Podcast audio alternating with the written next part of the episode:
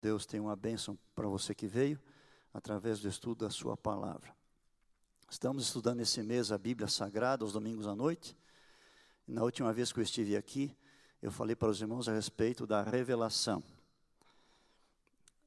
O cristianismo é uma religião revelada.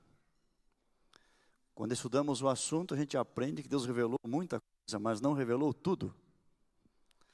Nós não temos toda a informação para matar a nossa curiosidade, mas nós temos tudo o que precisamos para um dia estarmos eternamente salvos nos céus e continuarmos sempre a aprender mais e mais. Nesta noite, nosso estudo vai ser sobre a inspiração da Bíblia. Então, revelação já foi e hoje sobre inspiração.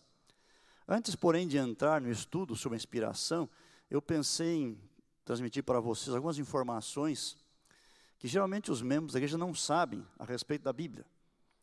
Alguns têm a Bíblia nas suas mãos e na sua vida por toda a existência e não conhecem algumas coisas sobre a Bíblia. Então é importante a gente ter um melhor conhecimento sobre esse assunto também. É, vamos pensar assim: quando a Bíblia foi escrita, não havia papel. O papel só foi inventado por um chinês chamado Tsai Lun no ano 105 da era cristã. Quando o Tsai Lun inventou o papel, a Bíblia todinha já estava escrita. Portanto, nenhum profeta ou apóstolo usou papel para escrever a palavra de Deus originalmente. O papel no início, quando foi inventado por esse chinês, ele era feito de restos vegetais, folhas, palhas, casca de árvore e trapos de roupas também. Eles picavam tudo bacia com bastante água e depois eles colocavam uma peneira do tamanho de uma página e as peneiras subia e isso ficava ali na peneira. Deixava secar, quando estava seco tirava e isso era o papel. Assim foram os primeiros papéis. Não é? No passado, em qualquer lugar do mundo, qualquer livro, ele era escrito, qualquer documento, ele era escrito em outros materiais que não papel. Escreviam na pedra. Por exemplo, Deus escreveu os mandamentos na pedra porque era comum escrever na pedra. Nós temos hoje em alguns museus do mundo milhares de documentos escritos na pedra. Escreviam também na cerâmica tijolinhos de, de barro, cacos de cerâmica, vários materiais de cerâmica também. E depois de escreverem, colocavam ao sol para secar, ou levavam num forno, como quem faz tijolo. E hoje há em alguns museus milhares de documentos em cerâmica. Alguns deles são mais antigos do que a própria Bíblia. Usavam também escrever em ossos. Escreviam às vezes em tabuinhas cobertas com cera, um estiletezinho, aquilo era escrito ali. Usaram um pouco de metal também, finas placas de prata, de cobre, enfim, muitos materiais. Mas dois dos materiais mais usados no passado para se escrever foram o papiro e o pergaminho. E interessante que a Bíblia Sagrada originalmente foi escrita todinha, parte em papiro e parte em pergaminho. O papiro era um tipo de um papel de origem vegetal. O papiro se originou lá no Egito. Lá havia uma planta, às margens do Nilo, chamada papiro. E os egípcios descobriram que podiam preparar aquela planta por muitos séculos. Mais adiante, nós temos uma história que aconteceu numa das cidades mencionadas no Apocalipse. Os irmãos devem lembrar que nós temos lá no Apocalipse sete igrejas, cada uma numa cidade, e uma das igrejas era Pérgamo. Pois ali nessa cidade de Pérgamo, existia um rei chamado Eumene. Ele era um homem bastante culto e que amava muito a cultura. Ele tinha vários sábios em seu reino, e um dia conversou com eles com a intenção de fazer uma grande biblioteca em Pérgamo, se possível a maior do mundo. Eles iriam ser autores, os sábios, daqueles livros, mas também tomariam livros importantes de outros lugares do mundo, de outros escritores famosos e traduziriam para a língua deles. Mas para fazer essa grande biblioteca precisaria de muito papiro. E ele então tentou encomendar lá no Egito o papiro. Todavia, quando o rei do Egito ficou sabendo que ele queria muito papiro para ter uma biblioteca muito grande, ele não quis dar, porque nessa ocasião a maior biblioteca do mundo ficava em Alexandria, no Egito. Ele disse: Não vou te dar papiro nenhum, não. E não vendeu o papiro para o homem. E aí o rei Eumene e os seus sábios pensaram: como vamos fazer? E os sábios foram encarregados de encontrar então um outro material que pudesse receber a escrita, já que não haveria papiro. Eles estudaram, pesquisaram e perceberam que a pele de animais podia ser preparada para receber escrita. E esse material recebeu o nome da cidade de Pérgamo, Pergaminho. E o pergaminho, ele é muito mais resistente que o papiro e também muito mais caro. E assim surgiu o uso do pergaminho. Até há poucos anos aqui no, nesse campus, os formandos em teologia, em outros cursos também, na formatura recebiam o canudo, né, o diploma, era em pergaminho. Muito bonito, mas era caro também.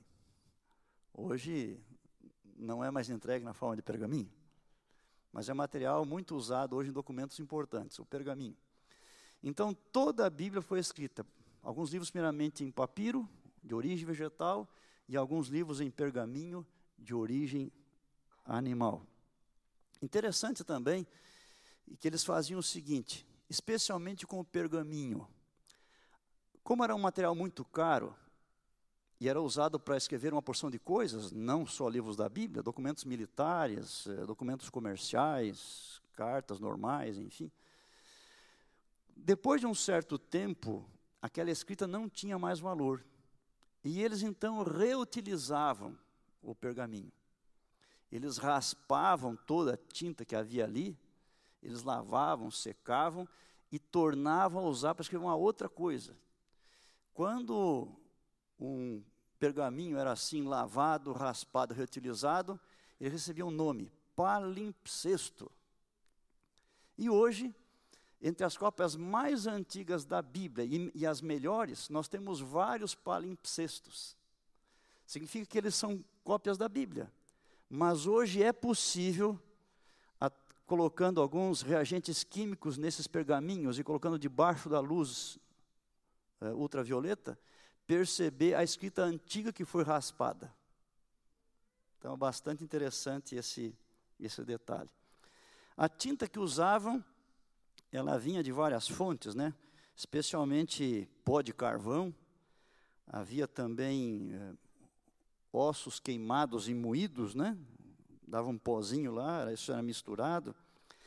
A fuligem das lamparinas que eles usavam, às vezes usavam também um pouco de óxido de ferro, a tinta ficava um pouco mais vermelha. Enfim, havia várias misturas que eram usadas, misturadas com tipo de uma goma para poder colar melhor aí. No passado, os livros também, tanto de papiro como pergaminho, eles tinham formato de rolo.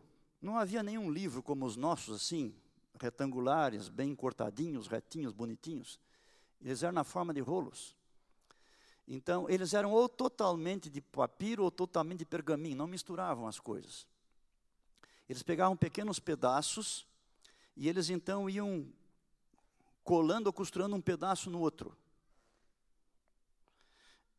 E depois eles escreviam na forma de colunas e finalmente enrolavam, colocavam tipo de um rolinho de macarrão numa ponta e outro noutra, e eles enrolavam as duas pontas. Então, quando tinham que ler esse livro, eles abriam numa extremidade uma coluna, liam uma coluna, daí enrolavam, fechavam, cobriam ela e abriam outra coluna para ler, e assim eles iam enrolando, enrolando e lendo isso aí. Então, todos os livros no passado, de papiro ou pergaminho, o formato deles era de rolo. Como o negócio já era enrolado mesmo, eles não costumavam escrever dos dois lados. É muito incomum encontrar um livro na forma de rolo que tivesse escrito por dentro e por fora. A Bíblia menciona uns raríssimos casos assim, né? Mas é uma coisa mais rara de acontecer. Os séculos se passaram e alguém teve uma feliz ideia. Não se sabe quem foi, mas possivelmente um cristão. Ele pensou assim: mas por que colocar uma folha do lado da outra? Por que não colocamos uma em cima da outra e colamos e costuramos de um lado só? Isso foi um grande avanço tecnológico na época. E aí surgiu o livro no formato que temos hoje, uma página em cima da outra. E esse, esse formato recebeu o nome de códice. Por quê? Porque eles costumavam colocar uma tabuinha bem fininha, como se fosse um tipo de um compensado, embaixo e outra em cima, para servir de capa. E essas tabuinhas, elas vêm da palavra códex em latim, que primeiro significava tronco, depois tábua e finalmente códice. Então, códice é esse formato que nós temos hoje dos nossos livros. Então, a Bíblia antiga havia em dois formatos: primeiro só rolo e depois passaram a usar também na forma de códice. E nós temos hoje algumas das cópias mais antigas e melhores da Bíblia, estão também no formato de códice. Especialmente dois documentos muito importantes para quem traduz a Bíblia, que é o Códice Sinaítico e o Códice Vaticano. Eles, como o nome diz, estão na forma de códice. A Bíblia inicialmente também não possuía divisão em capítulos e versículos. Quando os profetas, após escreveram a Bíblia, nenhum deles dividiu o seu livro em porções. Escreviam direto. É como quem manda uma carta para um amigo, para um familiar. Ele não coloca capítulos. Hoje em dia não escrevemos mais cartas, né? A gente manda o e-mail, que é uma carta eletrônica, mas geralmente é pequeno. Mas quando alguém manda um e-mail para casa, vamos lembrar assim, um aluno interno que chegou agora esse ano aqui, vai mandar um, um e-mail para casa. Ele escreve corrido, ele não divide em pedaços. Ele não escreve assim, capítulo 1, mensalidade do NASP. Capítulo 2, comida do restaurante. Capítulo 3, arrumei uma namorada. Não, ele escreve corrido. Assim, todos os autores escreveram corrido também. Só que se não houvesse capítulo e versículo, veja como seria muito complicado. Por exemplo, se eu estou pregando aqui agora, e eu vou usar um texto da Bíblia, digamos lá um texto de Salmos, eu vou dizer assim, irmãos, como está escrito em Salmos, eu vou ler aqui. Mas como que você vai achar aí na sua Bíblia? Não tem como achar. Então, essa divisão em capítulo e versículo, ela tem uma finalidade, que é que todos nós que estamos juntos na Bíblia, nós possamos encontrar o mesmo texto, cada um na sua Bíblia, e aí poder acompanharmos juntos, tá bem? Vários homens tentaram dividir a Bíblia em pedaços, deram outros nomes diferentes, até que finalmente um professor universitário, que também era um cardeal, ele, lá pelo ano mais ou menos 1900, não se sabe precisa data, pelo ano 1200, mais ou menos, ele dividiu a Bíblia em capítulos como temos hoje. Então não esqueça que essa divisão em capítulos, ela foi feita 1100 anos depois que a Bíblia estava todinha escrita. OK? O tempo passou e alguns acharam que divisão em capítulo era ainda muito grande, precisava dividir o capítulo em pedacinhos menores. E vários tentaram fazer isso. Até que em 1551, um outro homem chamado Robert Estienne, ele então ele era um tipógrafo, ele dividiu os capítulos em pedaços menores, que chamamos de versículos. E essa divisão foi a que vingou, que temos hoje então em nossas Bíblias ao redor do mundo. Então, repetindo o nome deles, é, Stephen ou Stephen Langton dividiu a Bíblia em capítulos e Robert Estienne dividiu os capítulos em versículos. Vamos agora então para o nosso estudo da palavra de Deus a respeito da inspiração. É, falei para vocês na outra ocasião que leciono essa disciplina sobre introdução geral à Bíblia há muitos anos, há três décadas. E eu tenho um livro, que é livro texto para os alunos, e ele foi editado recentemente pela Unaspresta, na quarta edição. Então, se você quiser ter as palestras que eu estou dando aqui, muitas coisas mais, você pode adquirir na livraria aí. O nome é Introdução Geral à Bíblia, e você vai ter esse material que eu estou fornecendo aqui para vocês. Vamos então para o estudo da inspiração da Bíblia. Nós temos dois textos bíblicos, são os mais importantes para falar sobre a inspiração. E eu vou começar com o mais importante deles, que está na segunda carta de Paulo a Timóteo, no capítulo 3. O que significa isso? Que a Bíblia é inspirada por Deus. Isso não é dito sobre outros livros, mas é dito a respeito da Bíblia, que ela é inspirada por Deus. Os teólogos estudam esse assunto e eles chamam de fenômeno de revelação e inspiração. Revelação e inspiração são duas coisas que andam juntas. E a gente só separa para tentar explicar melhor, né? Mas elas sempre andam juntas. Essas palavras, elas podem ter um sentido maior, mais amplo, mais flexível. Mas como estamos estudando aqui nessa noite, elas se referem à Bíblia Sagrada. Revelação, quando falo em revelação aqui, então especificamente é a da Bíblia. Embora haja outras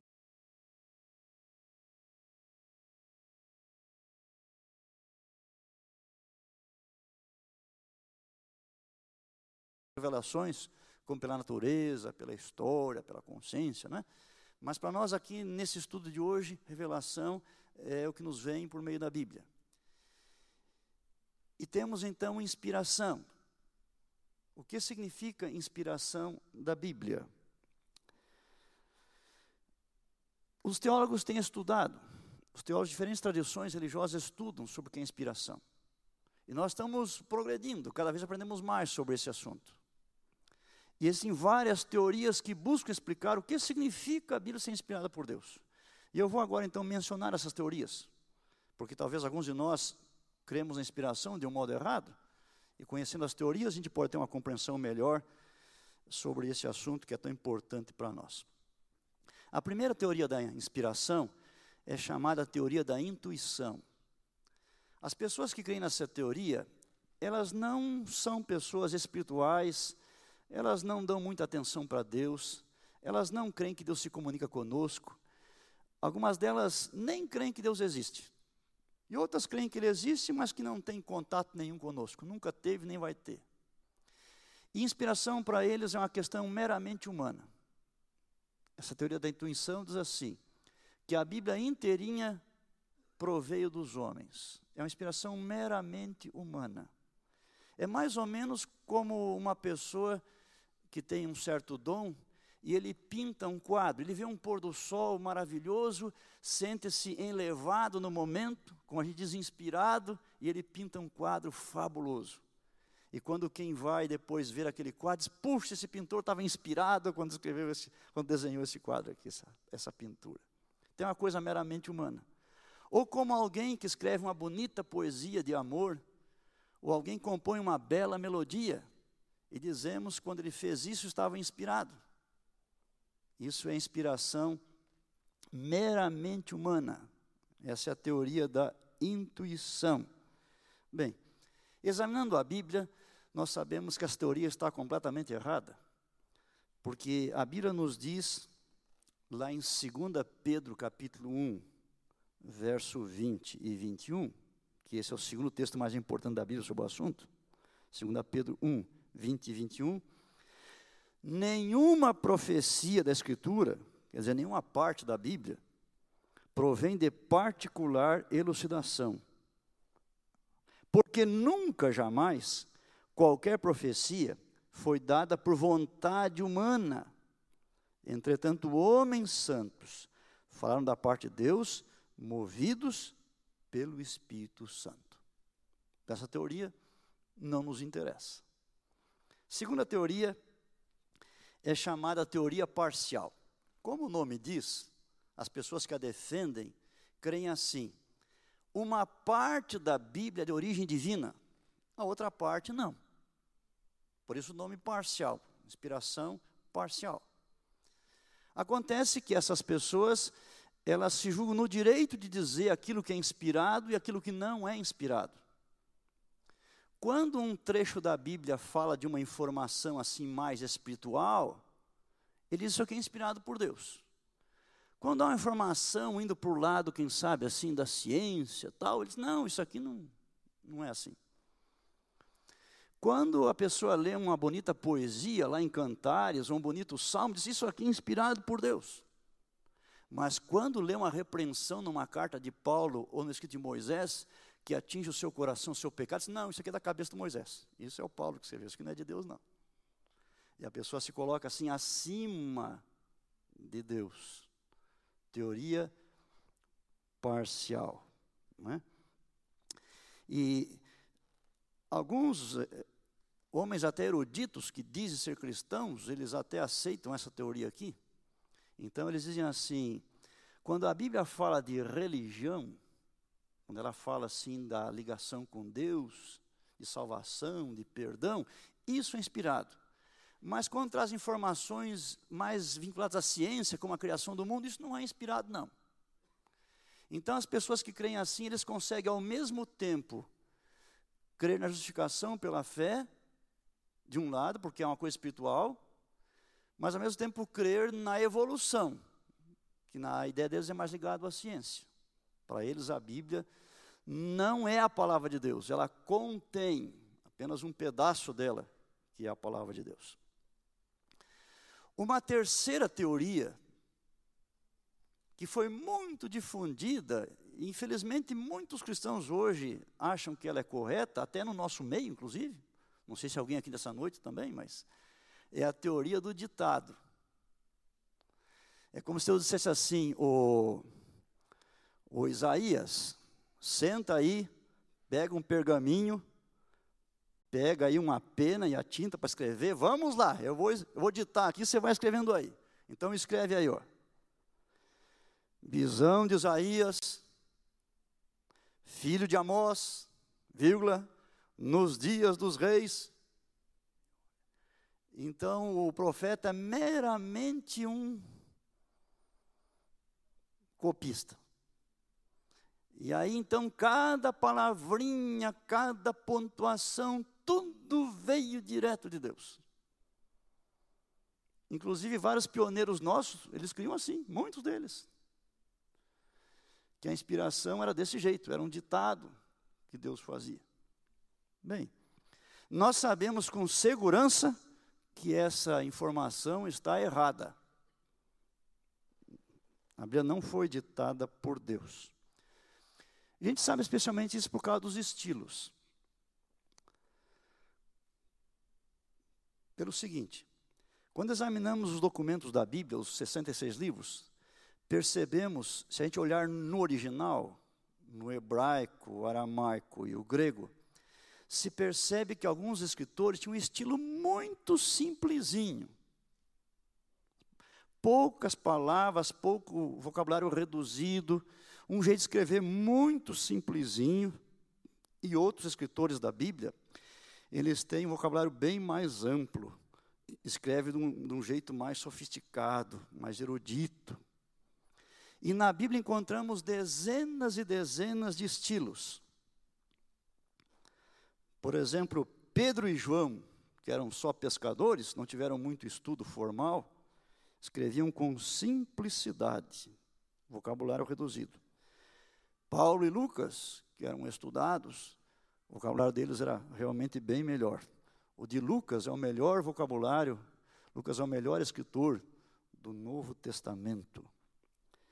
Bem, agora, se Deus estivesse atuado através de um ditado, quantos estilos haveria na Bíblia? Quantos? Um só. O estilo de Deus. Mas não é assim. Há dezenas de estilos e eles são muito diferentes uns dos outros. Isso mostra para nós que realmente não foi um ditado aquilo que aconteceu. Uma outra teoria é chamada teoria verbal, especialmente porque a revelação era é comunicada através da linguagem humana, através da palavra, do verbo, então deram o nome da teoria teoria verbal.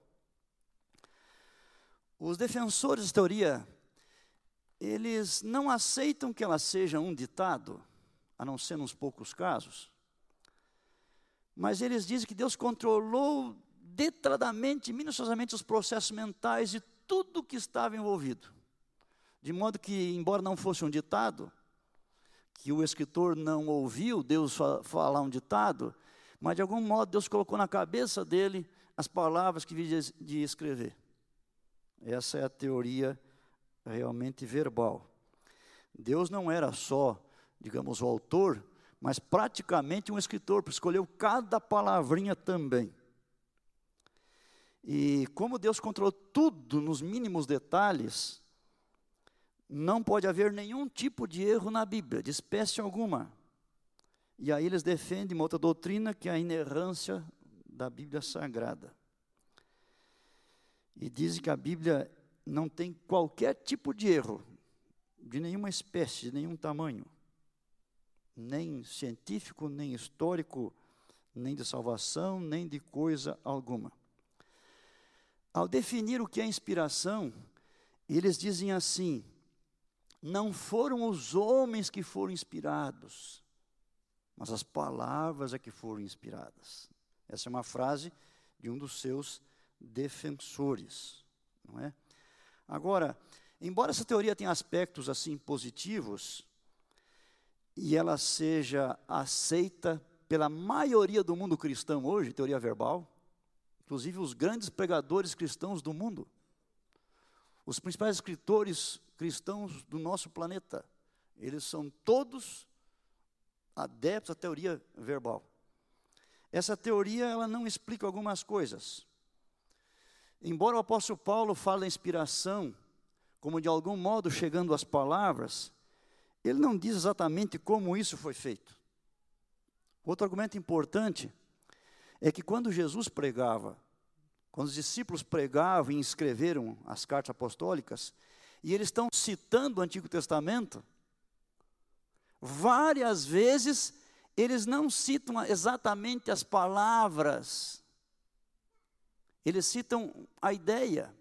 Por exemplo, no Novo Testamento há 99 casos em que ele, autores estão citando o Antigo Testamento e o que ele cita não é exatamente as mesmas palavras 100% que estão no Antigo Testamento. Porque eles estão dando mais a ideia do que, na verdade, as palavras exatas. Uma outra coisa importante desse argumento também é a seguinte: que quando os evangelhos contam que Jesus ensinou, Jesus disse, a gente percebe que há pequenas diferenças entre o evangelho e outro. A ideia é a mesma em cada evangelho, mas não as mesmas palavras. Então, isso nos leva a pensar que a teoria verbal também não é correta, embora amplamente aceita.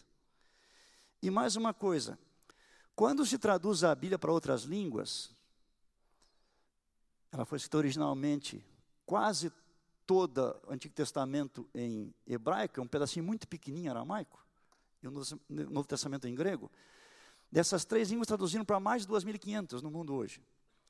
Quando se traduz para uma língua, algumas línguas são muito pobres, elas não têm palavras para expressar conceitos da Bíblia, especialmente as línguas primitivas, indígenas. Nós temos no Brasil tradução da Bíblia para o tupi-guarani, por exemplo. Mas o, os índios, o número de palavras dele é muito reduzido. E eles não têm no vocabulário deles palavras para tentar acompanhar a linguagem da Bíblia. Não existe vocábulo para isso. Mas os tradutores fazem o melhor que eles podem. Agora veja, se a inspiração correta fosse a verbal, nós não poderíamos dizer que as traduções são o quê? A palavra de Deus. Tá bem? Então, essa é a teoria aí, chamada teoria verbal. e é realmente a mais aceita. Próxima teoria, chamada teoria ideológica. Ela também tem outros nomes, do pensamento, ou teoria dinâmica. Essa teoria crê assim, que a Bíblia tem dupla autoria: Deus e o homem. Os dois são autores. A Bíblia não é um livro somente de origem divina.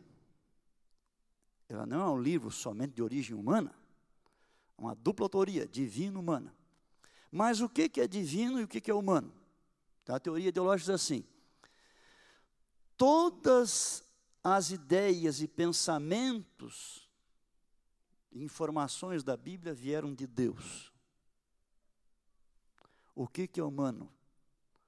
É o estilo é a linguagem, o vocabulário, as palavras. Tá bem? E essa teoria crê assim: os homens que escreveram a Bíblia usaram certas palavras, podiam ter usado outras palavras. Porque o importante é a, transmitir a ideia correta, não exatamente as palavras corretas. E você deve saber que vários teólogos conservadores, diferentes denominações cristãs, aceitam essa teoria. E essa tem sido a teoria aceita por nós adventistas desde muito tempo. Essa aqui, teoria ideológica. É assim que nós temos aceito. Mas os estudos sobre inspiração, eles continuam.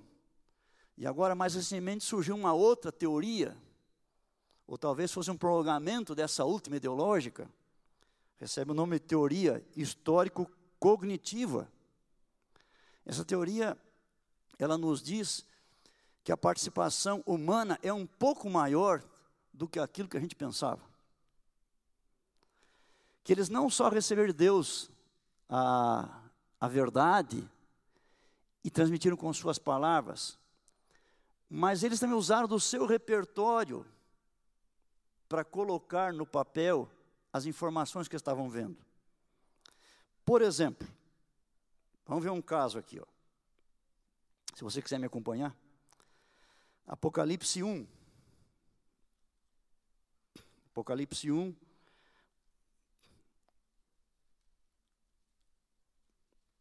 A partir do verso 12. Eu vou ler algumas frases que estão aqui. Do 1, 12 a 14. O profeta, no caso João, também apóstolo, disse assim: Vi, pouquinho depois, um semelhante a filho de homem. Pouquinho depois. A sua cabeça e cabelos eram brancos como alvalã, como neve. Os olhos como chama de fogo. Bem, quando ele teve essa visão, do Cristo glorificado, no início, na abertura aí do Apocalipse, ele a colocou aqui. Aqui há várias expressões de comparação. Você imagina que Deus é que falou para ele: Olha, eu quero que você diga que essa figura é parecida com o ser humano. Eu quero que você diga que esse cabelo aqui é parecido com a neve, com a lã. Eu quero que você coloque aí que os olhos são parecidos com o fogo. Foi Deus que mandou fazer assim? Não. O profeta está dizendo da sua experiência, experiência que era muito conhecida. Ele viu aquela cena e ele disse: aqui é parecido com tal coisa. Então há muitas comparações aí. Então, nesse sentido, ele também é autor. Ele não recebe só a, a verdade, ele tem a liberdade de colocar as palavras que ele quer, mas também a comparação que ele quer com aquilo que ele, os leitores futuros também haveriam de de conhecer. Uma outra coisa interessante também é que essa teoria ela nos lembra que Deus ele no trato conosco ele não usa somente meios sobrenaturais. Deus usa meios naturais também. Deus não é só o autor do sobrenatural, ele é autor também daquilo que é natural. Então, o mais comum, quando Deus quer revelar alguma coisa para um profeta ou apóstolo, é usar sonho e visão. Um outro dia a gente viu sobre isso, Está no livro de Números, capítulo 12, no verso 5, 6, 7, essa informação. Se entre vós houver profeta, eu a ele manifesto através de sonhos e visões.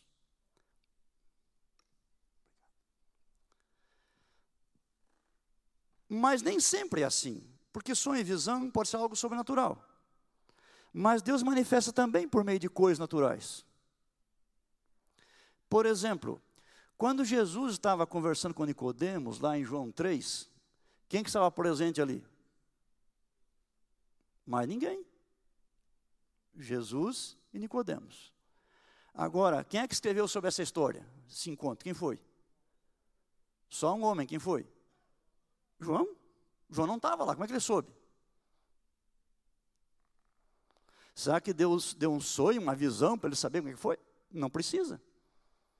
O próprio Nicodemos pode ter contado para ele, ou o próprio Jesus. E aí foi uma conversa normal, de homem para homem, que trouxe informação, não foi um sonho, uma visão. Quando Jesus esteve conversando com a samaritana, lá junto ao poço de Jacó, quem mais estava ali? Mais ninguém. E como é que João soube da conversa? O que ela disse, o que Jesus disse? Será que foi sonho ou visão? Não. Essa mulher, depois de convertida, pode ter contado para João, ou o próprio Jesus ter contado para ele. Então foi uma conversa comum, natural, e não houve nada sobrenatural. Quando os evangelistas contam os milagres que Cristo fez, o que ele disse, o que ele ensinou, será que receberam isso por sonho e visão? Não, eles estavam lá. Eles ouviram, eles viram, eles participaram. Então, o que receberam foi por meios naturais. E essa teoria também chamada história cognitiva está lembrando disso para nós aqui.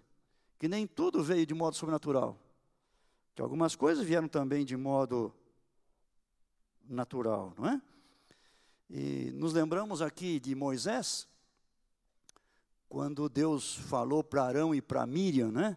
Dizendo que falaria por meio de sonhos e visões, ele disse assim, lá em Números 12, versos 6 e 7. Mas não é assim com Moisés. Moisés eu falo boca a boca, face a face. Então Moisés ouvia a voz de Deus. Nós temos o caso de Lucas, em um outro dia, quando eu falei para vocês aqui, isso faz mais algum tempo aí, mas era o mesmo assunto.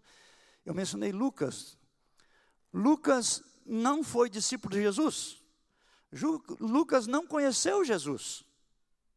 Nunca ouviu. Lucas aparece na Bíblia muito tempo depois que Cristo havia voltado para o céu. E Lucas escreveu um dos mais belos evangelhos. Pois esse homem que nunca viu Jesus, nunca o ouviu, colocou coisas no Evangelho que nem os discípulos Mateus e Lucas, que estavam ali juntinho de Jesus, colocaram. História do bom samaritano, parábola do filho pródigo, a conversão do bom ladrão lá na cruz, e só tem Lucas. Como é que Lucas ficou sabendo disso tudo? Podia pensar, bom, Deus deu para ele um sonho, uma visão, algo sobrenatural, ele ficou sabendo. É uma boa resposta, mas está errada. Porque o Lucas vai dizer para nós, nisso seu livro, Lucas 1, verso 1 a 4, que ele fez uma acurada investigação. Uma coisa natural, não foi sobrenatural. Ele conversou com os discípulos que estavam vivos ainda. Conversou com amigos de Jesus, quem sabe Lázaro, Maria, Marta, não sei, Nicodemos, Zaqueu, não sei leu coisas que outros escreveram sobre Jesus. É uma coisa natural. E aí fez esse belíssimo evangelho. Então a inspiração nem sempre é por meio sobrenatural. E ninguém nunca diz assim que outro livro que veio por visão e sonho é mais importante do que Lucas. Ninguém nunca disse isso. Não queira você ser o primeiro a fazer assim. Ok? Então, essa teoria histórico cognitiva. E eu quero ler para você aqui um parágrafo de Ellen White. Ela disse assim: Não são as palavras da Bíblia que são inspiradas. mas os homens é que foram. Veja que essa definição é exatamente o contrário da definição da teoria verbal. A teoria verbal diz assim: não são os homens, são as pa palavras. Ela diz: não são as palavras, são os homens. Mas presta atenção, que ela continua. A inspiração não atua nas palavras do homem, ou em suas expressões, mas no próprio homem que, sob a influência do Espírito Santo, é possuído de pensamentos. As palavras, porém, recebem o cunho da mente individual. A mente divina é difusa. A mente divina, bem como sua vontade, é combinada com a mente e a vontade humanas. E assim as declarações do homem são a palavra de Deus aquilo que nós estamos estudando sobre a inspiração da palavra de Deus. De qualquer maneira, observe, quando se fala em revelação e inspiração da Bíblia, revelação é assim, é como Deus colocou informação na cabeça do profeta ou apóstolo, isso é revelação. Inspiração. Como foi que Deus atuou para que esse profeta ou apóstolo escrevesse a sua palavra? Isso é inspiração. De qualquer maneira, a inspiração é uma obra do Espírito Santo. O Espírito Santo esteve por detrás de cada apóstolo e cada profeta. Não importa como recebeu a mensagem, nem como escreveu. O Espírito guiou. De tal maneira que o que aparecesse fosse a verdade, colocada de modo fiel, e fosse útil, proveitosa, boa para os filhos de Deus. Então, essas são as teorias da inspiração. Eu quero enfatizar que por muitos anos temos aceito a teoria chamada ideológica, e mais ultimamente tem esta última, teoria histórico-cognitiva, que é uma extensão da anterior aí e traz algumas informações aí um pouquinho maiores e melhores também para nós. E o estudo continua. E a gente vai aprendendo cada vez mais aí da palavra de Deus. Eu menciono ainda aqui para os irmãos, para terminar, que a palavra inspirada em relação à Bíblia, na verdade, não está aqui na Bíblia. A palavra escrita é um pouquinho diferente. Esse assunto de inspiração tem a ver com respiração. A nossa respiração tem dois movimentos. Nós temos um movimento em que nós recebemos o ar, nós aspiramos o ar. Chamamos de inspiração. Então a gente enche os pulmões. E depois nós soltamos o ar, é a expiração, é o sopro. E quando Paulo escreveu que a Bíblia é inspirada por Deus, no texto